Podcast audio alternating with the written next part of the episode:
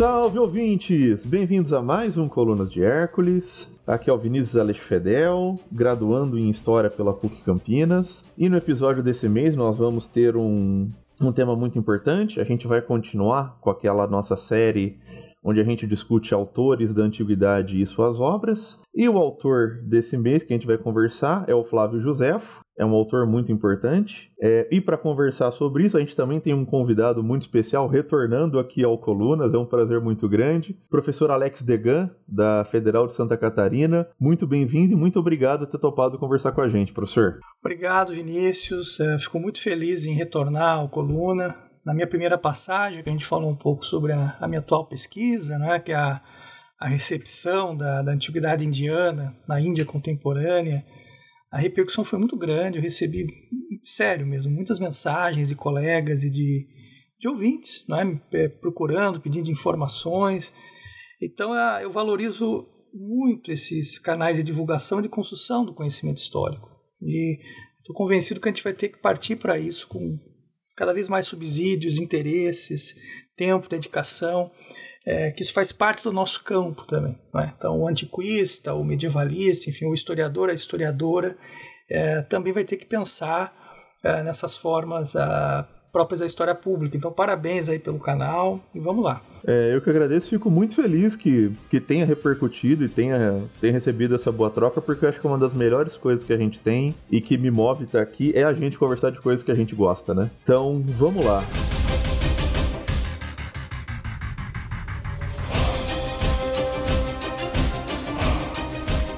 É, bom, professor, começando aqui no nosso primeiro bloco, eu acho que é importante a gente sitiar, mais ou menos, e situar quem foi o Flávio Joséfo e aonde ele está inserido nesse mundo antigo, e daí aqui a gente recortando essa própria questão dessa, dessa Judéia dominada pelos romanos, né? Olha, o, bom, o Flávio Joséfo ele foi um historiador, um sacerdote, ele é de uma família eh, sacerdotal importante de Jerusalém. Ele nasceu em 37 depois de Cristo é, e que por circunstâncias da vida ele se transforma num historiador da corte flaviana. É? É, então é uma fonte fascinante, é uma fonte, é um autor muito importante, é um autor muito é, paradigmático, uma série de questões. É, eu comecei a estudar Joséfo na, na iniciação científica, fiz um mestrado um doutorado, então é uma fonte inesgotável. Assim, as pessoas que tiverem interesse em, uh, em estudá-lo é, vão encontrar um manancial grande de informações sobre não só a Palestina romana, é, o judaísmo ou os judaísmos na antiguidade, mas também uma fonte importante para se pensar é, a governança romana. O Joséfo, quer dizer, o nome dele, Joséfo é um nome que chegou para nós pela grafia, pela, pela pela pena, pela, pela recepção portuguesa. Não é? é porque o ideal seria a gente traduzi-lo por, por, por, José. É? É, o nome dele é, deveria ser algo como Yosef ben Matatihu, talvez um Racó. Então, Joséfo, filho de Matias, Uh, sacerdote.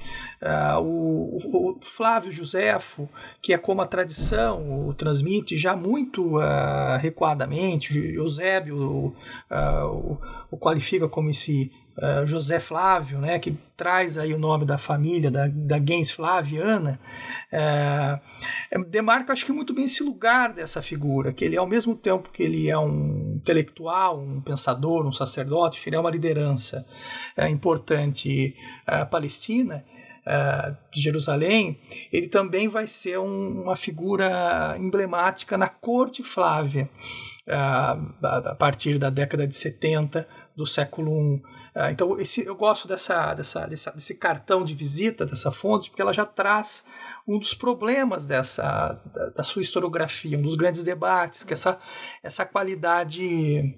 É, esse, esse, esse indivíduo de passagem, não é? essa figura com um pé em cada canoa. Então, ao mesmo tempo que ele é um, um pensador da longeva tradição judaica, ele também dialoga com esse mundo helenístico, porque afinal de contas a, as religiões, as culturas, elas, são vivas, né? Então, a, a, isso, isso sempre foi o que me atraiu em Joséfo. Mais do que um traço uh, específico do estudo uh, desta ou daquela religião, ele é, ele é, muito estudado, muito conhecido por isso, o que sempre me atraiu e ainda me atrai em Joséfo, acho que são duas questões. Primeiro é essa característica é, polissêmica dele. Ele é um, um sujeito é, profundamente judaico, profundamente helenizado, ao mesmo tempo agora, é uma coisa muito interessante.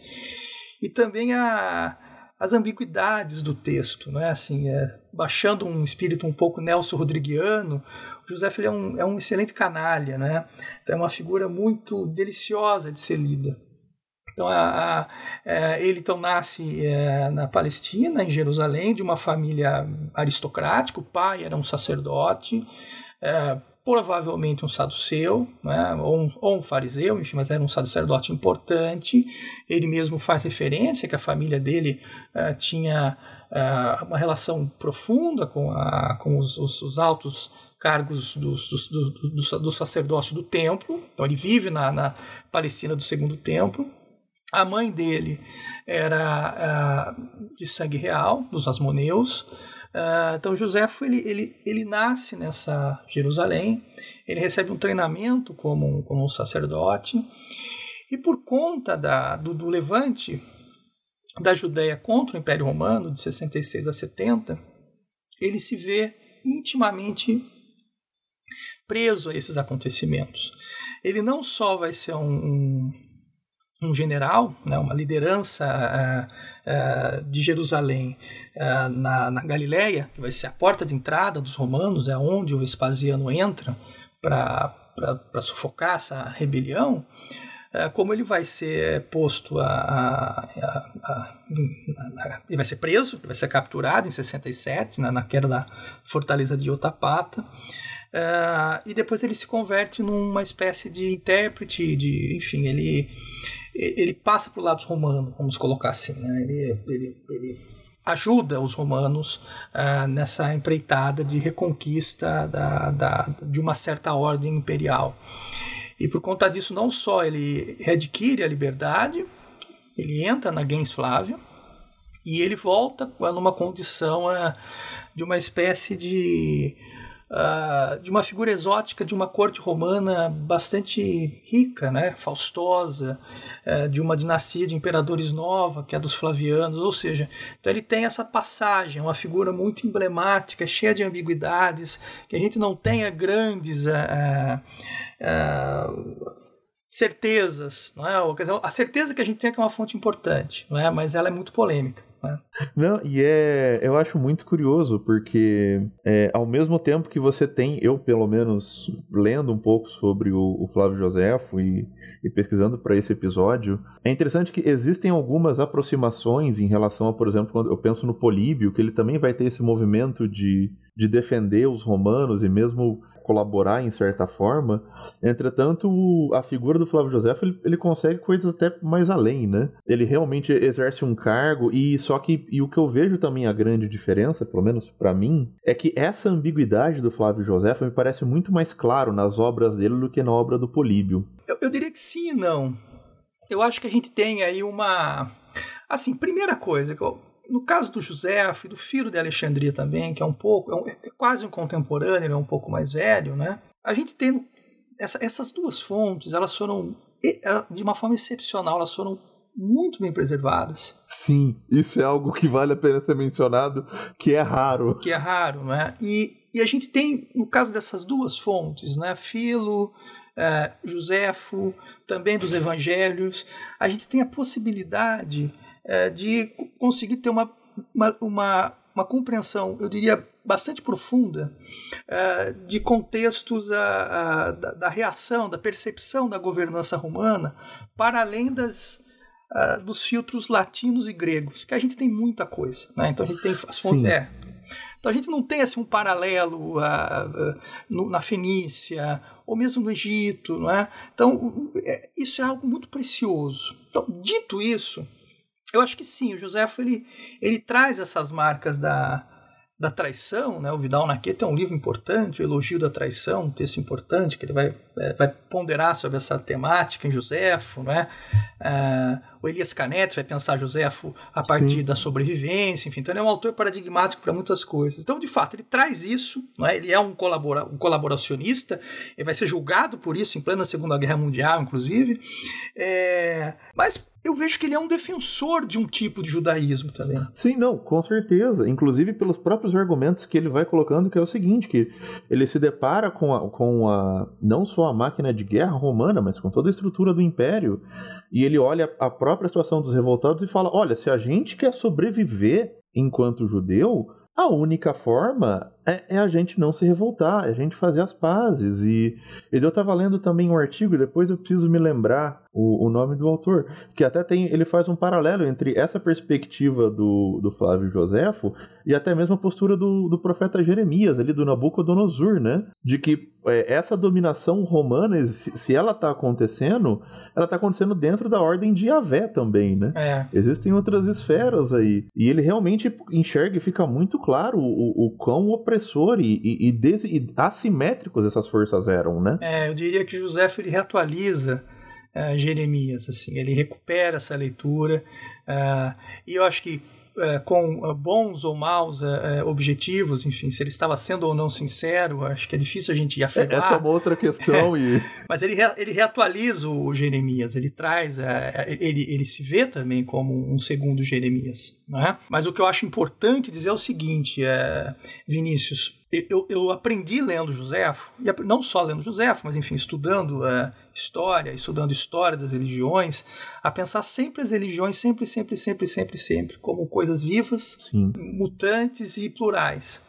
Então, assim, a, a, o Joséfo ele tem uma perspectiva muito, é, muito forte do, um, de um tipo de judaísmo, que não vai ser o judaísmo que a, a, a, literatura talmúdica, enfim, não vai ser o judaísmo que a gente se acostumou a ver, tá? Não vai ser o judaísmo que vai que vai vencer, que vai se é, reconstituir. Ele é uma expressão de um tipo de, de, de, leitura, de vivência, de possibilidade do judaísmo muito ligado ao templo, profundamente hierarquizado, e que não é uma religião fria, ritualística, ela é muito criativa. Não é? Eu acho que a historiografia contemporânea ela tratou não, uh, acho que de uma forma que eu enxergo uh, até cheia de, de manhas a figura do José, mas esse próprio judaísmo que ele, que ele carrega, não é?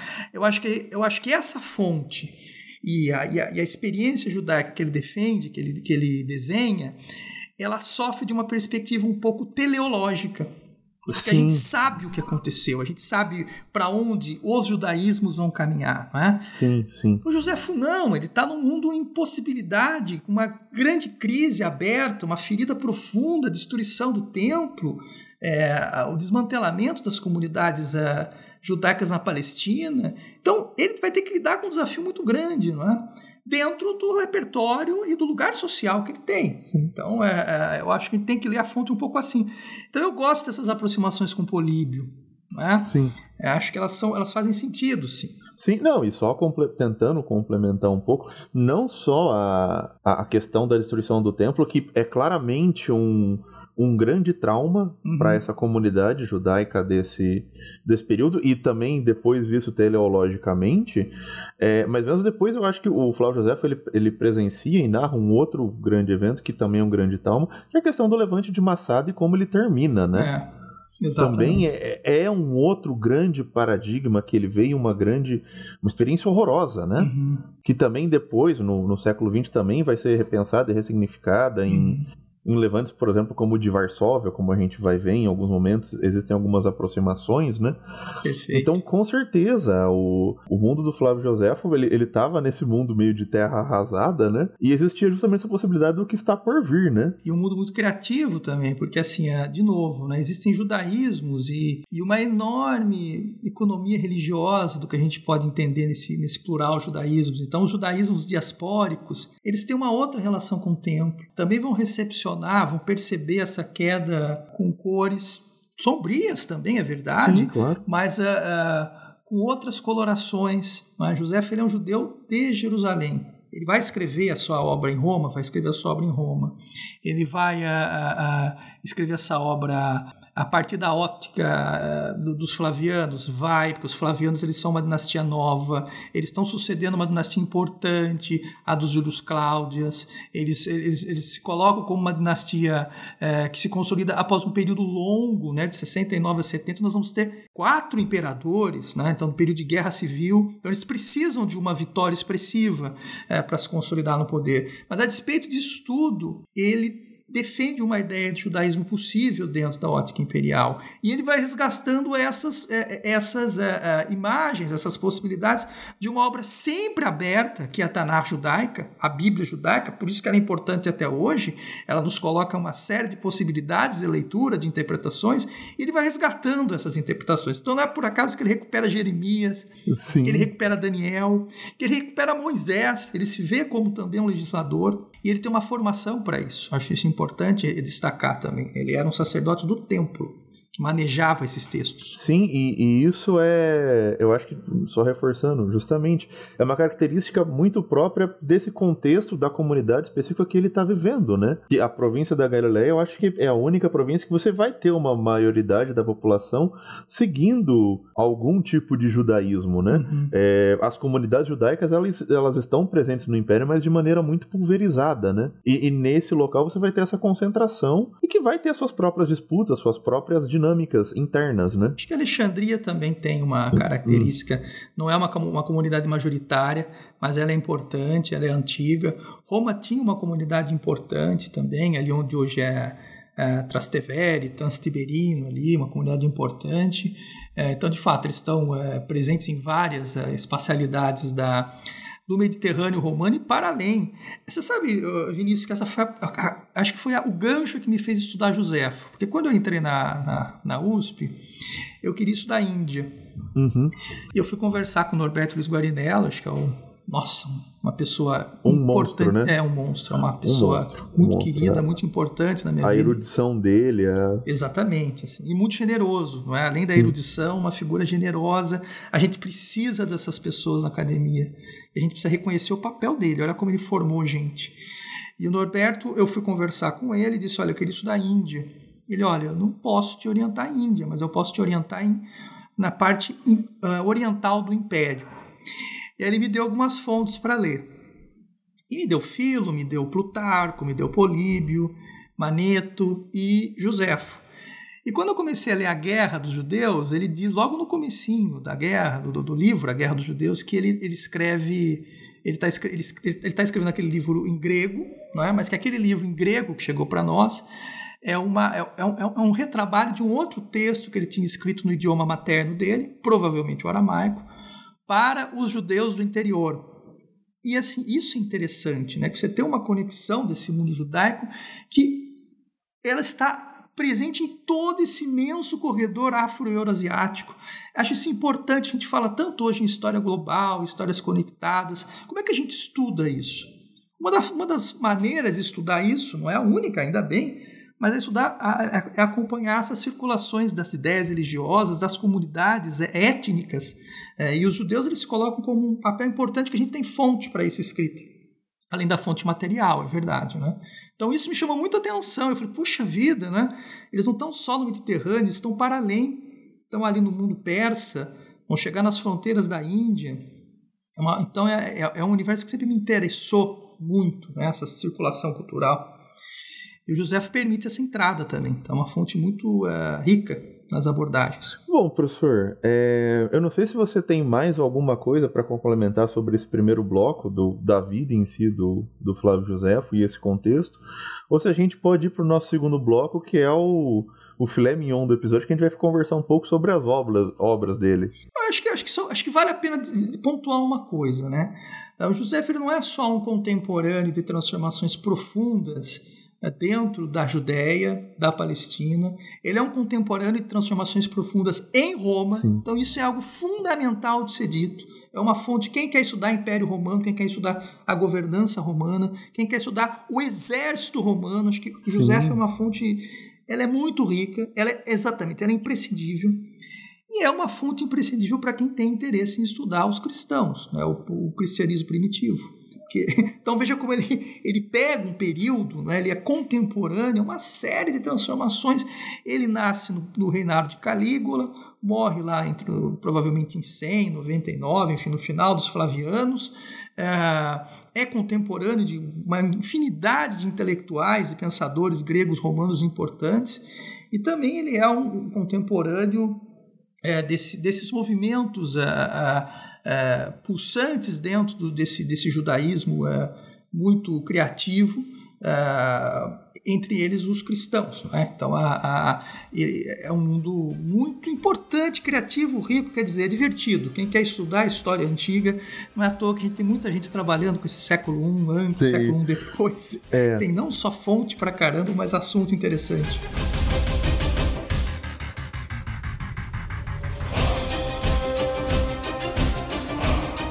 Bom, professor, aqui se me permite, eu quero começar esse segundo bloco citando um, um historiador, não sei se você conhece, chamado Alex Degan, que eu acho que uma das coisas que você coloca e que realmente eu acho que é muito interessante quando a gente pensa no, no, corpo da obra do Flávio José é a questão da consistência temática dele, né? Ele tem uma preocupação muito clara que é justamente essa questão de, de contar e, e preservar essa questão da, da cultura judaica, especialmente nesse momento de crise que a gente estava conversando, e ele vai fazer isso de diversas formas, né? E, e é realmente muito interessante acompanhar essas diversas formas que ele, que ele vai fazendo isso, né? Então acho que a gente pode começar aqui justamente colocando os, os primeiros trabalhos dele, né? Que o, o primeiro justamente são a, as, as, guerras judaicas, uhum. né? Que contam um pouco sobre esse, esse levante, né? Depois ele vai escrever as antiguidades judaicas, que é é justamente um, um, apanhado, né, do que o que Sim. aconteceu com a gente até agora.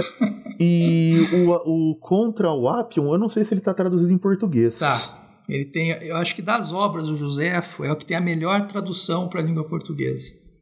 Ela tem uma excelente tradução feita.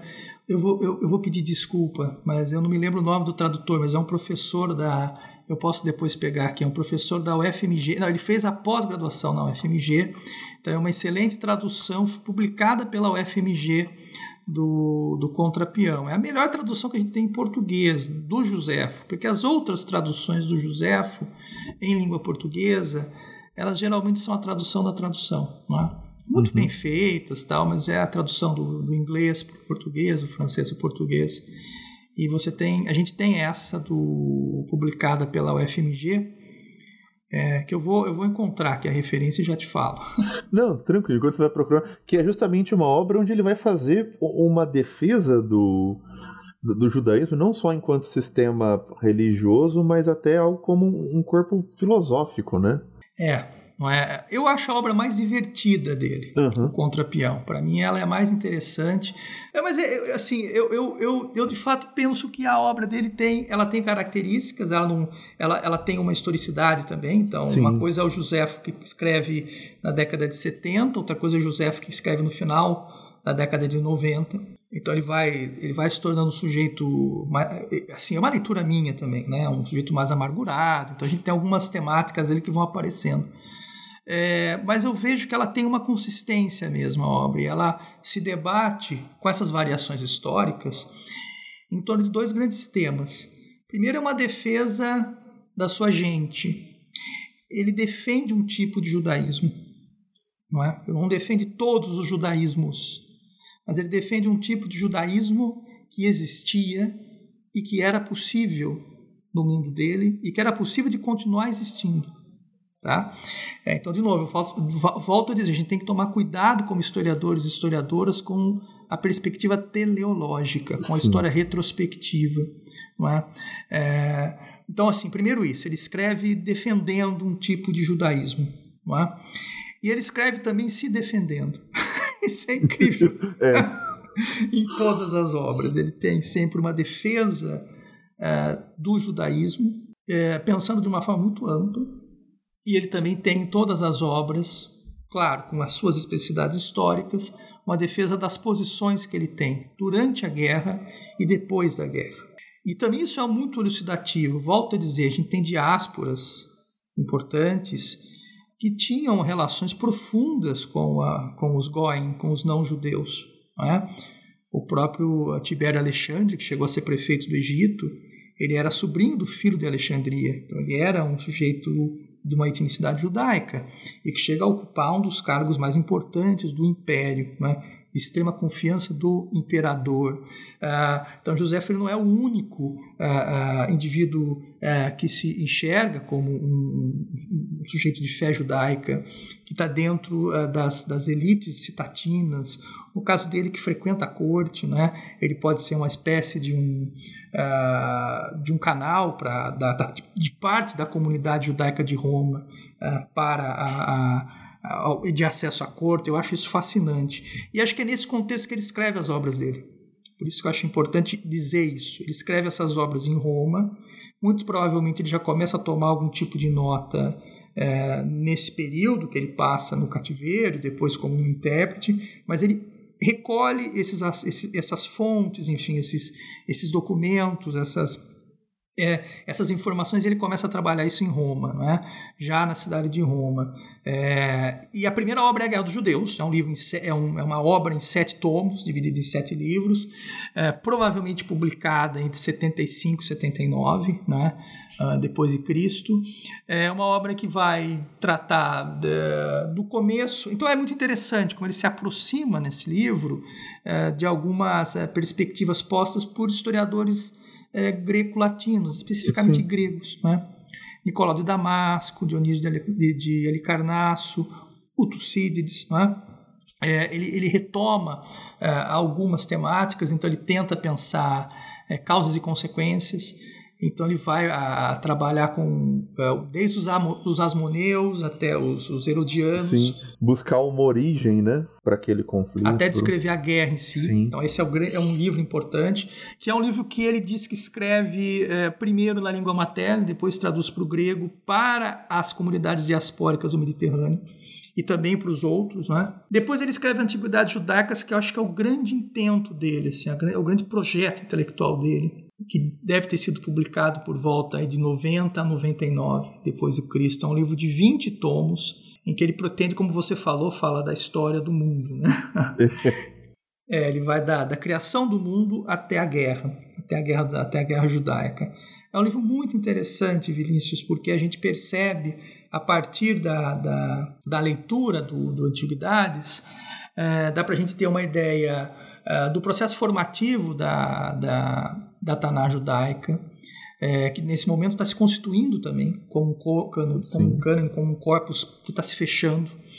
É, então a gente consegue ver variações, a gente consegue já perceber os textos que já são é, canônicos, é, e a gente consegue perceber também a, a, a linhagens interpretativas que são muito Sim. importantes para ele. É, então é um livro que ele escreve com muito com muita com muita gana e exatamente por conta desses dois primeiros livros que são os mais pesados, os mais é, é, duros, não é que os outros dois textos que nós conhecemos, o Contrapião e uma espécie de, de, biografia, é, esses dois textos eles nascem um pouco provocados pelo é, pelas respostas que ele tem dessas, dessas duas grandes obras.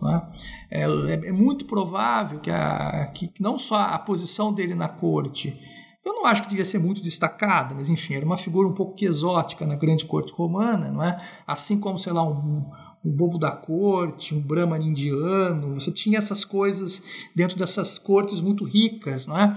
E o José tinha ali esse papel, imagino eu, é, não ocupou nenhum... Do exótico, é, né? Não só do exótico, mas do, do acessório.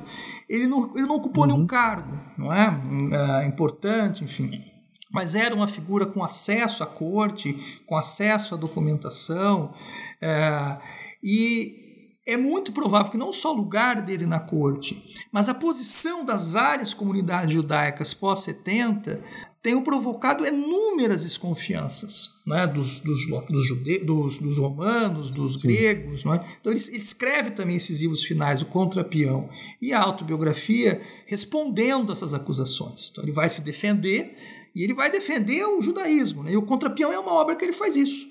São dois livros, então é um livro curtinho, mas é, uma, é um tesouro para os historiadores da, de uma espécie de uma história intelectual da antiguidade, porque ele faz um catálogo de, de, de, de citações é, de autores que vão falar dos judeus. É? e também vai refutando acusações antissemitas. Então é um texto interessantíssimo que nos permite não só ter acesso a essas fontes, que muitas delas se perderam, é, mas nos permite perceber esse campo do antissemitismo, como também o campo do, da polêmica é, intelectual literária na antiguidade. Eu acho isso sim, fantástico. Sim, com certeza. Você vê esse, esse mundo de, de, de, de cartas e, e, respostas e você mergulha nessa mentalidade, né? É uma porta de entrada para esse mundo da mentalidade desse período, né? É um livro delicioso de ser lido, é o que eu mais gosto, acho mais divertido. É, ele é muito rápido, não é? Um, e cheio de informações. E aí ele tem também um pequeno texto autobiográfico, não é? que é, provavelmente foi uma espécie de acréscimo as antiguidades, que aí ele se detém mais a, a defender a posição dele na corte e na guerra.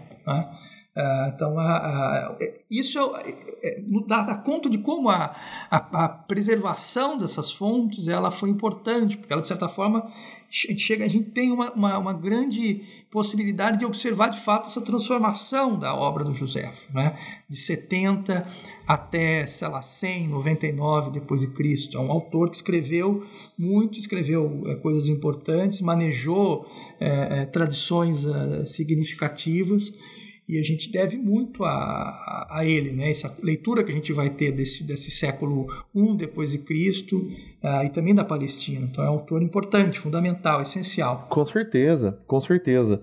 E daí eu acho que também na sua leitura, né, conseguir perceber justamente essa trajetória do, do autor através das fontes, né, ver esse uhum. processo uhum. de, de ser alguém mais amargurado ou vendo cada vez menos perspectivas, talvez, é. né, justamente né, para a comunidade que ele tanto de, que ele integra e faz tanto e faz parte. É, né? eu, assim, isso também é uma interpretação minha, né? Quer dizer, não é só minha, claro, é? mas é, mas eu mas eu mas eu defendo ela. Eu, eu consigo enxergar isso na obra dele, não é? Ele vai alcançando outros lugares, ele vai perdendo outros lugares, é, ele vai perdendo algumas ilusões, é, ele vai percebendo algumas portas se fechando. Então, acho que ele vai Uh, ele vai sendo assombrado também por fantasmas, não é? Então eu consigo ver a, as obras finais dele, sobretudo a guerra e a guerra não, a, o contrapeão e a antiguidade, a, a, autobiografia, me desculpa. Essas obras finais assim, elas são mais viscerais mesmo. Certo? Então, então por isso mesmo elas são mais ambíguas, elas elas possuem erros, elas são mais apressadas, elas elas me parecem mais quentes, é? Uh, o autor ele, ele, ele, ele, aparentemente está num, numa, numa situação menos confortável. Isso é interessante pensar também. Sim, com certeza. Não, e é uma leitura. O especialista aqui é você, né? Você pesquisou bastante isso. Você, por mais que hoje você vá, esteja pesquisando outra coisa, mas você dedicou um ah, bom sim. tempo e apoiado na materialidade, no conhecimento das fontes. Então, com certeza, uma, é uma leitura válida. E honestamente, eu acho que é algo que também é, é algo bastante único pro, pro Flávio José a gente perceber uhum. isso. Né? A gente não consegue perceber tanto isso em outros autores da antiguidade, né? Ter um pouco essa noção de uma maturidade. A gente pode pensar, sei lá, no Cícero. Mas assim, o Cícero é muito mais plástico, é muito mais difícil ler isso, por, pela pluralidade de, de, assuntos que ele escreve, pela multiplicidade de, de fontes, do tipo, é difícil você não dá para você analisar uma carta que ele escreve que tem várias uhum. com os discursos políticos dele, mas ele não tem uma biografia que ele escreveu dele, uhum. pelo que eu me lembre. Então é muito interessante isso, né? é. né? É algo bem característico do, do Flávio José. É, é bem característico. A gente, a gente tem a gente tem essa sorte de ter essa integridade da obra dele. Ele disse que escreveu outras coisas ou queria escrever outras coisas que a gente não, não, não chegaram até nós. Não chegou até nós. No final das antiguidades que ele teria interesse em escrever um tratado sobre Deus, é, fazer um, é, textos de exegese um pouco nos, nos, nos padrões estabelecidos lá pelo Filo. ele não fala exatamente isso, isso é mais uma interpretação minha, ah, mas a gente não tem esses textos, o que a gente tem são esses quatro ou esses três livros e meio que nos permitem fazer. Eu acho assim, é, tem que ler o José como um todo, né, para ter essa leitura de uma história e do lugar do ressentimento, na história da memória. Isso é um tema fundamental dentro do judaísmo e da obra de Joséfo, mas isso também é possível de ser feito com Cícero, é, com Júlio César, quer dizer, é, contextualizar esses autores. Eles não estão, por exemplo, Júlio César quando produz ele está em, em, em, discussão com a, com a, com a, com a crise da República Romana. Ele tem, ele, ele tem sim, embates sim. dentro do Senado, não é? E os textos eles têm esse endereço. Eu acho que o José também tem, não é? é e acho, Vinícius, isso tão fascinante, porque essas fontes elas se tornam muito mais humanas, né? cheia de defeitos sim, como certeza. a gente, né? Sim, gente como a gente, é, né? Para mim é divertido, assim. Eu, acho que eu, isso, isso que me fez também é, é, é estudar José por muito tempo, porque eu sempre achei a fonte divertidíssima, né? É, e é difícil né? você ter uma, uma, uma, uma, investir tantas energias uh, nesse tipo de em um autor, né? É, mas ela, ela, ela é muito significativa, é um período importante, é uma fonte cheia de, de ecos. Assim. Não, eu concordo plenamente, especialmente porque a, a historiografia, e a, até pela questão antes de, de ser historiografia do, do antiquariado, uhum. ela fez um bom trabalho em, em, construir essa visão que a gente tem dos autores da antiguidade, não como homens, é. né? mas como agentes da história que não são pessoas, são grandes personalidades, mas, mas não são humanos, são deidades quase, né? A gente gente vê isso do Júlio César. É claro que também é interessante, pensando aqui no caso do Júlio César, ele também faz isso, ele né? Também faz isso. Ele ativamente ele quer construir essa imagem para ele. Exatamente. E até certo ponto ele ele consegue, né? é. né? Mas a questão é justamente a gente conseguir desmontar isso, é ver que isso é um projeto, seja da época do uhum. autor, seja da, é. da posteridade. Eu acho que né? até nisso o José ele é curioso, porque é, essa essas retroprojeções, enfim, essa, essas, essas reconstituições da obra e do autor é, que vão se desenhando da antiguidade até agora, né, é, elas, elas serão um pouco generosas com ele. É, é curioso isso, né? Então, a, a, o apontamento sua, dos seus vícios são muito interessantes, são muito humanos, não é? Seus temores é, serão muito mais recorrentes do que das suas virtudes. Eu acho isso também fascinante. Mais do que, sei lá, depor contra a fonte, eu acho que pelo contrário, ela torna ela mais interessante para mim. Poxa vida. É. Exatamente, exatamente. Porque assim, o José Feira é muito, muito, muito, muito estudado no Brasil e no mundo como uma fonte é, para se pensar uh, os universos é, das crenças, da, das religiões, vamos colocar assim. Né? É, eu, eu, estudei dessa forma, né? o meu doutorado é sobre o judaísmo de José. mas eu gostaria sempre de dizer também que é uma fonte que deve e que vai além. Então, de novo, quem tem interesse Sim. em estudar a governança romana, sei lá, pensa em estudar desde do, do, do Principado de Calígula. Uh, até o funcionamento do exército é uma fonte imprescindível. Sim. Ela é algo assim que nos revela uh, camadas e informações que só está ali. Né? Então, a, a, eu, eu sempre é, que posso, que estou numa banca, enfim, estou conversando com algum colega, eu falo, mas você já procurou essa informação José? Vai lá olhar, que ele está... É possível que tenha. É, que tem alguma coisa ali que pode te interessar, né? Então, a, a, acho que tem isso também, quer dizer, não é só ver o, o José como um autor é, do judaísmo e do, do cristianismo, colocar dessa forma, é, mas como um autor do Mediterrâneo romano. Ele está inserido num contexto muito grande, em movimentação, e é um sujeito que tem uma agenda própria, é, vai ser empurrado pela história, tragado, mas ele tem quase como aquela música do, do, Gilberto Gil, lá, uma parabólica que pega muita coisa. Então é, é uma fonte curiosa, interessante e muito rica. Não, é, isso a gente já vem já vem conversando do, desde o primeiro bloco, eu acho que está muito claro assim. O, o Flávio Joséfo, ele é, ele é, logicamente, ele é um homem do tempo dele, e pela posição social que ele está ele absorve muita uhum. coisa, né? Ele vê muita coisa acontecer e, e tá nessa questão de ser alguém de uma elite judaica que em certo momento é colocado contra essa força dominadora é. e depois é escolhe colaborar com essa força colaboradora como uma estratégia de, de resistência. É, é, realmente mostra uma, uma leitura muito ampla, uhum. né? É uma perspectiva muito, muito, acho que consciente do que ele tá vendo na sociedade, é, né? Ou alguém que quer sobreviver, né? Sim, exatamente, você até sobre isso. Mas para você sobreviver, você tem que estar tá atento, é, né? Exatamente. Você, você tem que estar. Tá, e não só atento, mas é saber perceber o que são ameaças reais e o que não são, é. né? E nisso, eu acho que ele, é, é indiscutivelmente, ele é muito bem sucedido. Exato. Ele realmente sobrevive. Por mais que ele registre os horrores, por mais que ele possa vá ser condenado pela, pela posteridade, é, ele sobrevive. ele sobrevive à e, guerra e, sobrevive ao exatamente. tempo. Estamos aqui falando dessa Sim, exato. E constrói o relato em cima disso. É ele que está contando, uhum. né? Exato. Então isso realmente é, é, é muito importante.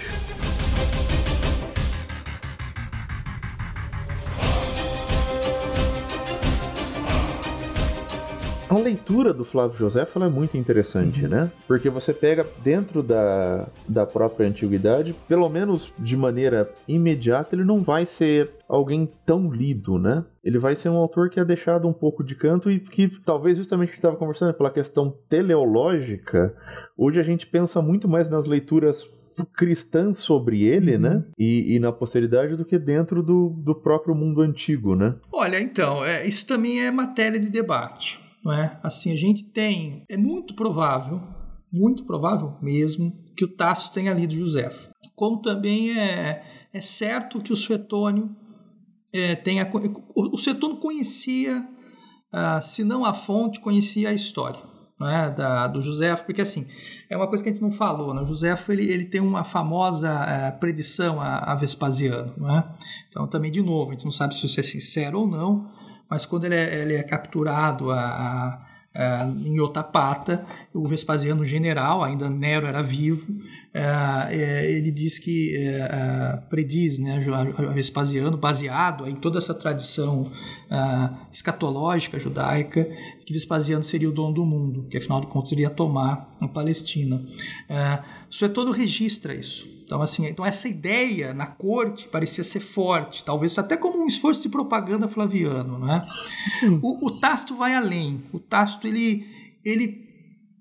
A gente tem vários indícios que o Tácito leu, pelo menos, a Guerra Judaica, tá?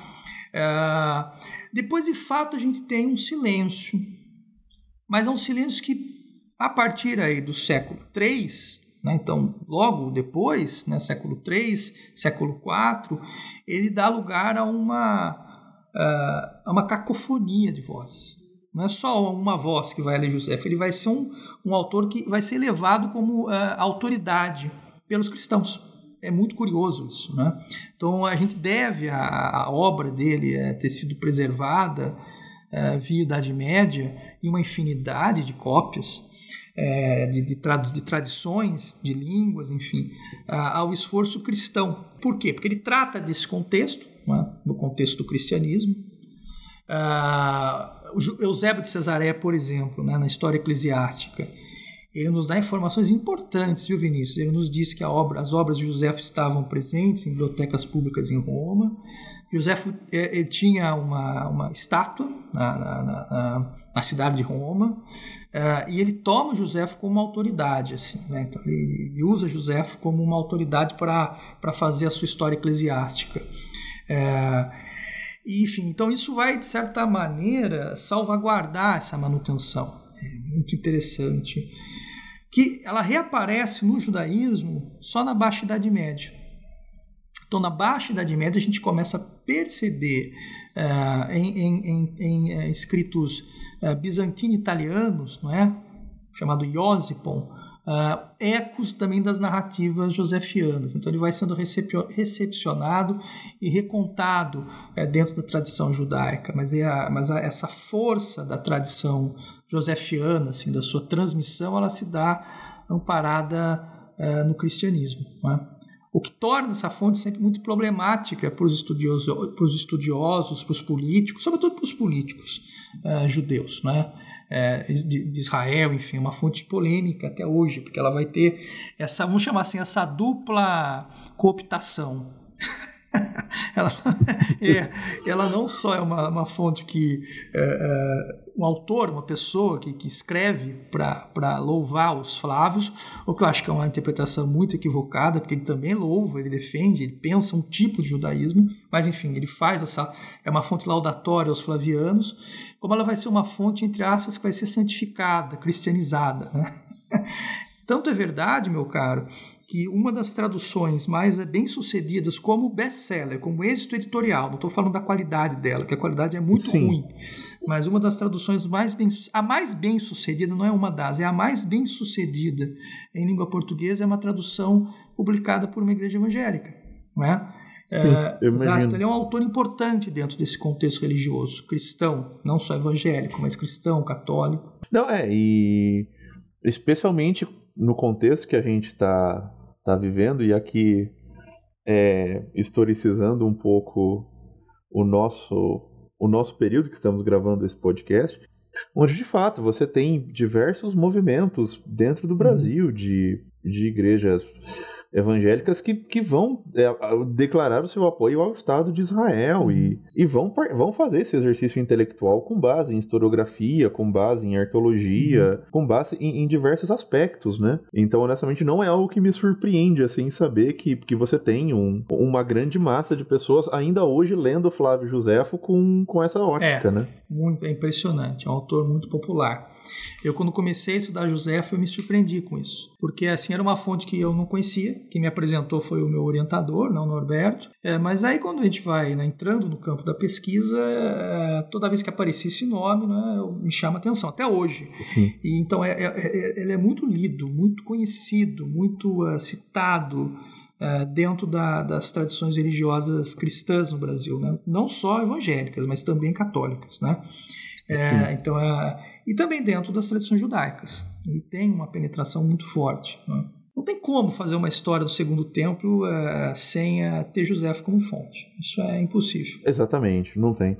E, e, e, é algo muito importante, justamente que marca a questão da, da diáspora, que, honestamente, para muitos só vai se encerrar em 47, uhum. né? Com a criação do Estado de Israel. Então, realmente é o, é, é o grande paradigma até o, até o surgimento do Estado de Israel é a, a destruição do, do templo e a principal fonte é o é, José. Eu diria até então... hoje, né? Porque o, o, o, com a fundação do Estado de Israel, a, a, fortaleza de Massada, que você muito bem citou, né? que eu acho que ela cai em 71 ou 73, é uma coisa assim. Eu acho que é 73, mas eu também não tenho é, certeza. É por aí.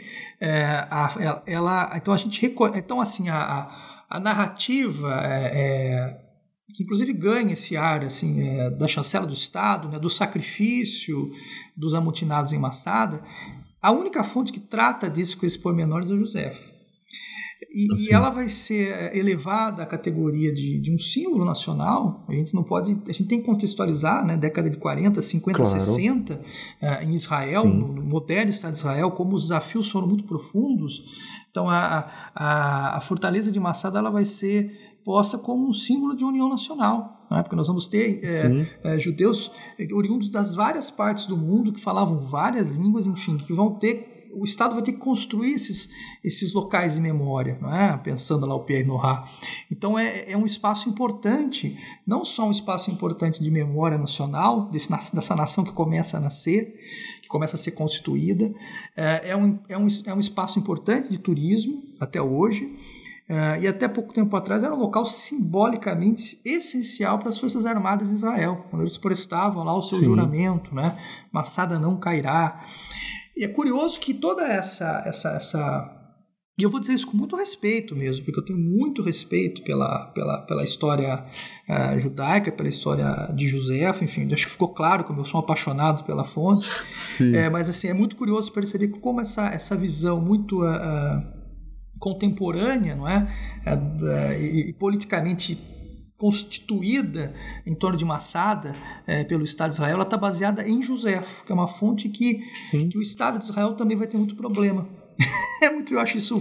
Sim. Isso é, torna a fonte para mim mais temperada, mais saborosa, mais picante ainda. Não, eu, eu concordo plenamente, porque é, é como se o, o Flávio José ele, ele nunca deixou de é. ter importância, né? Ele só vai sendo ressignificado. E eu concordo plenamente. É, independente de, de questões aqui sobre se deve existir ou não o Estado de Israel, é, é a gente tem que respeitar todos os traumas que foi, a, as experiências da, que a comunidade judaica sofreu, o, os pogroms, o, o, holocausto e todos os traumas que a gente tem. E justamente como o Flávio José, sendo esse autor da sobrevivência, uhum. né? O autor do, do, judaísmo precisa sobreviver, a gente precisa pensar estratégias para isso acontecer.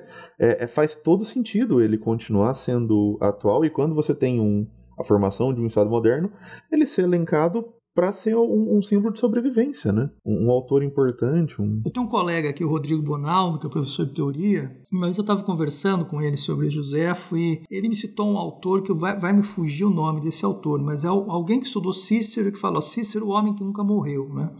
Então José me parece um pouco isso, porque existe, assim como Confúcio, Sim. assim como Buda, existem vários Josefos, né? ele vai sendo sempre, sempre sendo relido, recuperado com muita força. É, isso eu, é, torna a, o desafio de estudá-lo ainda mais fascinante, porque essas historiografias são muito longas, né? a gente está lá, Eusébio de Cesaré Sim. falando dele, até agora, no, no, começo do século XXI, enfim, então tem muita gente estudando José, inclusive no Brasil, é, essa, essa, essas marcas desses Josefos, elas são muito percebidas, é muito interessante isso, né?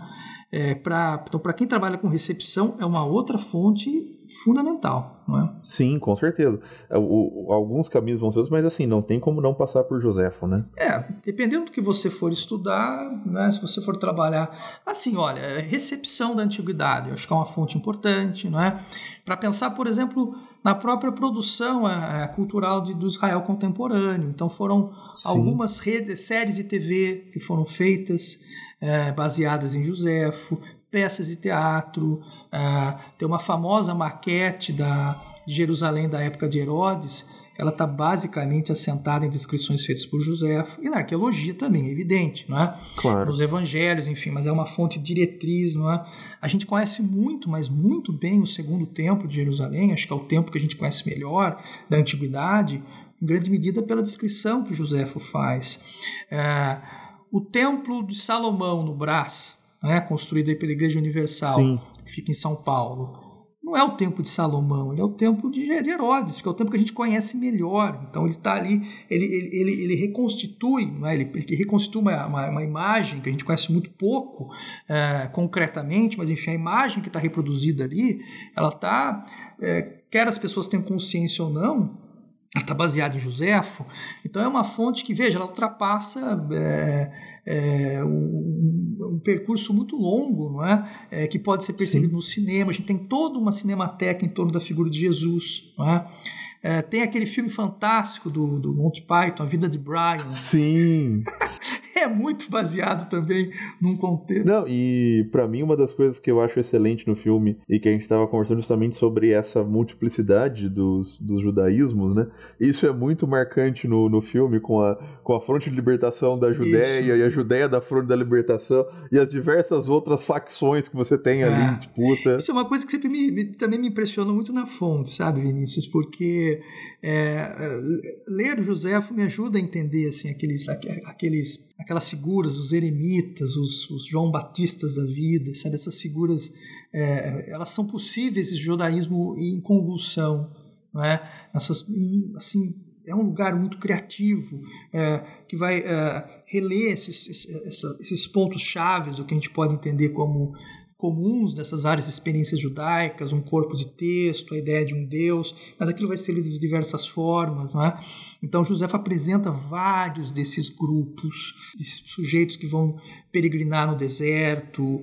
É, então, é, e, e também a forma como a, a, a elite de Jerusalém templária é, enxerga esse, esse, esses lugares como degenerados, como desviantes. Como estranheza, né? É, não é? então é, é, isso é muito é, impactante. Assim. Então, a, a, de novo, quem tem interesse em estudar é, esse campo das religiões ou da, da, da dessa vida cultica, da, da da presença das instituições políticas na, na, na, na vida religiosa. José também é uma fonte importante, que nos ajuda a perceber Sim. esses alcances e a forma como os romanos vão se relacionar com isso, né? De novo. É, eu acho que a, a essência do, do Flávio, Flávio Joséfo, para mim, é, é, justamente a capacidade dele evidenciar essa heterogênea, é, é, esse mundo antigo heterogêneo, ah, né? perfeito. né? Esse mundo antigo plural. Perfeito. O, o quão é, é, é, esses mundos são, ele é diverso, ele é plural, ele é rico, ele vai ter os romanos que agem de maneira respeitosa, ele vai ter os romanos que agem de maneira desrespeitosa religiosa, ele vai ter uma comunidade judaica que, que vê no, no, nos romanos uma estratégia de sobrevivência, ele vai ter comunidades judaicas que vão ver que a rebelião é a única possibilidade. Uhum. Então é, é, realmente um mundo muito vivo e heterogêneo. Ah, né? perfeito. Eu não poderia resumir melhor, assim, para sintetizar. Uma fonte que mostra essa, essa, essa vivicidade, essa, esse mundo colorido, não é? E ela faz isso de uma perspectiva uh, da margem mesmo. Tudo bem, é uma margem que está num, num, centro, não é? Ele é um aristocrata, ele é um aristocrata que vai para Roma, uh, mas ele não é um grego e não é um romano. Então isso já, já me é algo muito interessante, assim. Já... É, e também a gente tem que ter a plena consciência das limitações da própria antiguidade. Ah. Em termos de escrita, honestamente, é difícil a gente fugir dessa questão de um aristocrata, é, de alguém da, da, alta corte, ou que vai ter, ter acesso a, a esses altos círculos que vão nos deixar registros. Infelizmente, isso é uma limitação do campo, né? Mas sem sombra de dúvida, sim, o Flávio José é uma figura marginal, né? É, é uma limitação que dá pra gente calibrar, né? Então a claro, enfim, tem uma série de. Claro. É, o Fábio Morales, que você é meu colega daqui, ele trabalha com esses espaços não formais da política. Então, mas eu concordo com você, essa tradição literária que a gente conhece muito bem, ela é uma tradição aristocrática, que vai ser preservada, vai ser produzida e preservada. É, então a gente tem uma enorme justiça documental aí, é verdade. E, e, dentro desse, desse, dessa coleção, dessas figuras que você falou, lá desde os dos trabalhos dos antiquários até hoje, que vão sendo colocados como é, grandes nomes né, da, da, da literatura greco-latina, o José tem de fato um local de estranheza. Né? Isso é, é, é, é, curioso também. Assim. Então, é, ele ocupa uma, um, uma posição nessa estante é, muito curiosa. Né? Ah, porque ele é uma fonte mais é, frequentada por historiadores da religião, o que eu acho uma limitação.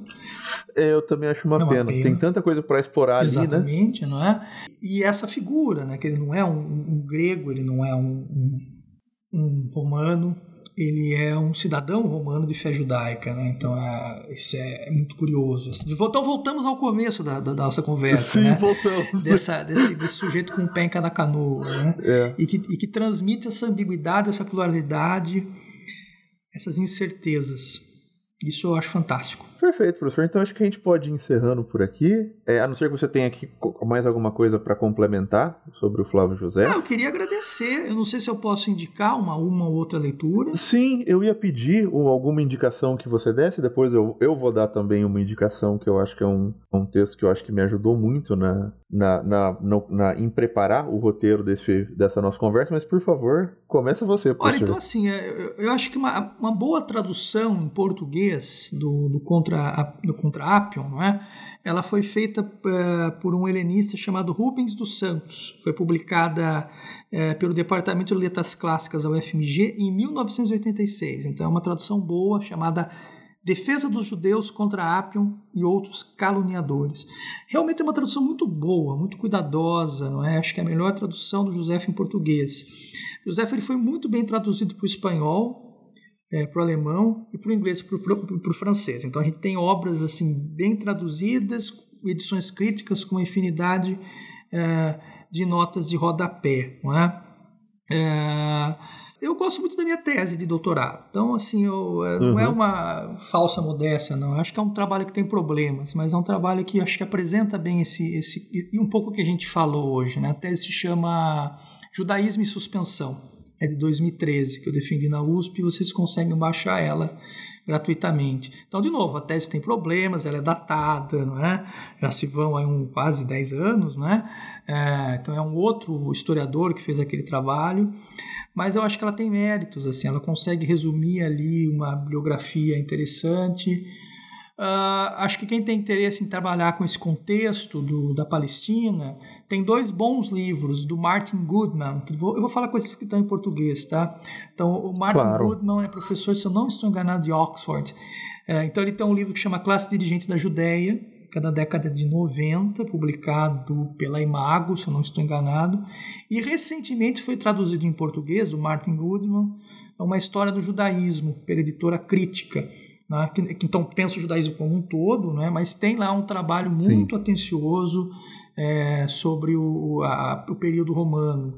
É, então a gente tem no Brasil assim, os trabalhos do André Leonardo Chivitarese, da Federal do Rio de Janeiro, do Vicente Dobroruca, da UNB. Então, gente, é, então temos uma comunidade de, de, especialistas e pessoas que se, que se dedicaram a ler, a, a ler Joséfo dentro desse enorme contexto é, no Brasil. Então, acho que quem tiver interesse, é, acho que vale a pena buscar uma dessas referências que eu coloquei e, através delas, é, fazer o seu mapa de leituras, chegar a outras fontes, outras bibliografias. É, o meu é um artigo que eu achei ele muito bom. É um artigo seu ah, também. Legal que é aquele justamente qual é o Império Romano de Flávio José. Ah, eu adorei escrever esse texto. Eu gostei muito dele, eu acho que justamente porque ele consegue sistematizar ao mesmo tempo um resumo das obras. Uhum é, mas ao mesmo tempo justamente contextualiza bem essa questão do contexto e, e como o Flávio José ele está inserido nessa questão do Império Romano, né? É. A atuação que ele vai fazendo. Então foi para mim um, um, texto fundamental, assim, foi um dos pilares do roteiro que eu, que eu elaborei da nossa conversa que a gente teve ah, aqui. Ah, obrigado, Vinícius. Eu gostei muito de escrever esse texto porque ele nasceu de um, de um convite de um simpósio na, na UFOP do Faversani é, e foi muito divertido, assim, porque é, é vários colegas pensaram os impérios romanos nos seus autores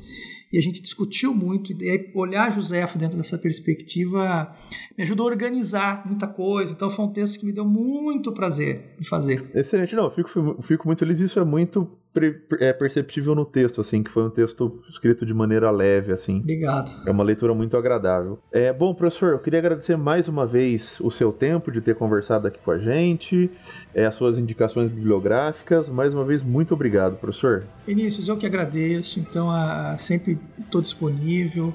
Sou um ouvinte do Colunas, né? Então tá sempre ali comigo quando eu estou é, fazendo afazeres domésticos, eu estou ouvindo o podcast de vocês, né? Sobe um episódio novo. É, então, parabéns pelo trabalho que você e o pessoal do é, Leitura Big História têm feito, tá? E estou à disposição, tá certo? E é isso. Muito obrigado. Perfeito, professor. Eu que agradeço e até mais, pessoal.